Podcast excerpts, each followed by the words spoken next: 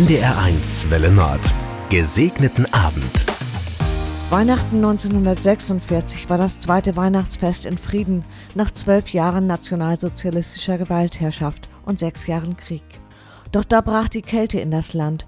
Schon im November hatte es gefroren, Heiligabend wurden bis 20 Grad minus gemessen. Mit der Kälte kam das große Hungern, Flüsse froren zu, es gab kaum Kohle und Treibstoff, und die eh schon mageren Ernteerträge des kriegsgepeinigten Landes reichten bei weitem nicht, die Städte mit all den Geflüchteten und Vertriebenen zu ernähren. Die Weihnachtserzählungen aus dieser Zeit sind schmerzhaft anrührend. Da gab es einfach nichts. Ein paar Nüsse, ein schöner Apfel, und selig war, wer eine Apfelsine ergattern konnte. Ein einzelnes Stück Schokolade oder auch nur ein Extrabrikett für den Ofen, das Glück trägt andere Namen im Angesicht von Hunger und Kälte.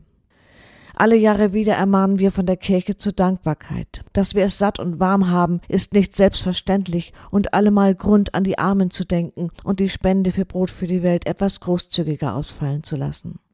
Ich aber will heute in diese Dankbarkeit unsere Landwirte einschließen. Wir scheinen leicht zu vergessen, dass sie es sind, die für Brot und Mehl, Kohl und Kürbis, Milch, Fleisch und Eier sorgen. Die Kürzung der Subventionen für Agrardiesel ist ein harter Einschnitt. Und ich glaube, es geht dabei nicht nur um Geld.